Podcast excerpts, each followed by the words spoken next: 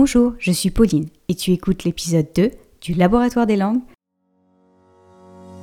Bienvenue sur le Laboratoire des langues, le podcast dédié à l'apprentissage des langues étrangères et à tous les passionnés de langue, qu'ils soient débutants ou avancés. Je suis Pauline, maman, salariée et entrepreneur, scientifique et polyglotte. Et sur ce podcast, je te livre chaque semaine des stratégies concrètes et des astuces pratiques pour intégrer l'apprentissage des langues dans ton quotidien. Alors, c'est parti Bonjour, aujourd'hui je voudrais aborder avec toi un sujet qui me tient particulièrement à cœur, c'est l'immersion à l'étranger.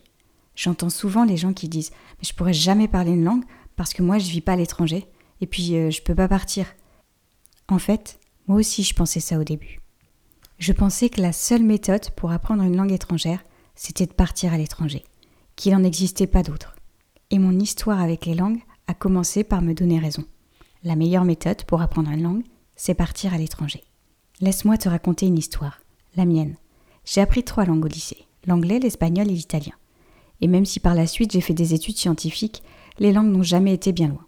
C'est donc tout naturellement qu'au moment de choisir mes stages à l'université, j'ai décidé de partir à l'étranger. J'ai donc passé quatre mois en Espagne à côté de Barcelone en licence 3 et un mois en Italie à Milan en master 1.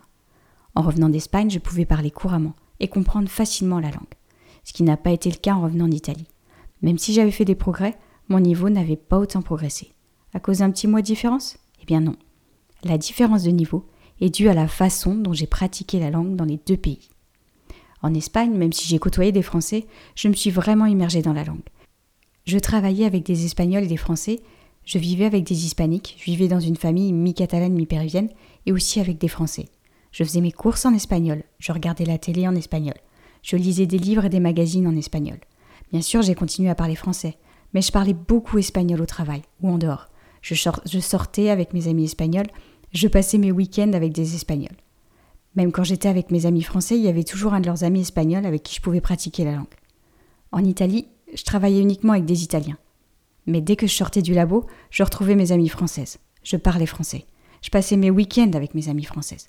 Nous faisions nos courses ensemble. En dehors du travail, je pratiquais peu la langue et au travail, je passais aussi pas mal de temps seule à travailler. Une de mes amies ne parlant pas italien, lorsque nous étions toutes les trois, les gens s'adressaient à nous en anglais.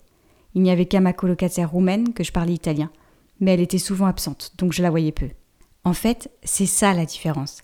La différence, ce n'est pas d'être à l'étranger, c'est de pouvoir pratiquer, de pouvoir s'immerger. Il ne faut pas croire qu'être dans un pays étranger, même pendant une très longue période, te fera progresser en langue sans sortir de chez toi. Je le répète, mais il faut t'immerger dans la langue. D'abord, une immersion passive, c'est-à-dire que tu vas t'imprégner de la langue, juste en mettant la télévision ou la radio, en sortant dans la rue pour entendre les gens parler. Sans spécialement faire d'efforts, tu dois juste être au contact de la langue. Mine de rien, cette immersion, même passive, te fera progresser. Tu vas t'habituer à la musicalité de la langue, à ses sons, aux accents des gens. Mais il faut que tu ajoutes à ça une immersion active de la langue. C'est indispensable. Le mieux est de le faire de la façon la plus naturelle qui soit, c'est-à-dire en parlant avec des gens. Discute avec eux, sors dans un bar ou avec des amis étrangers et parle. Lorsque tu vas faire tes courses, discute avec les personnes que tu rencontres, même si c'est juste un bonjour ou un merci. La fois suivante, rajoute une petite phrase. Plus tu vas parler, plus tu vas comprendre. Et plus tu vas comprendre, plus tu gagneras en confiance et tu pourras parler. C'est un cercle vertueux.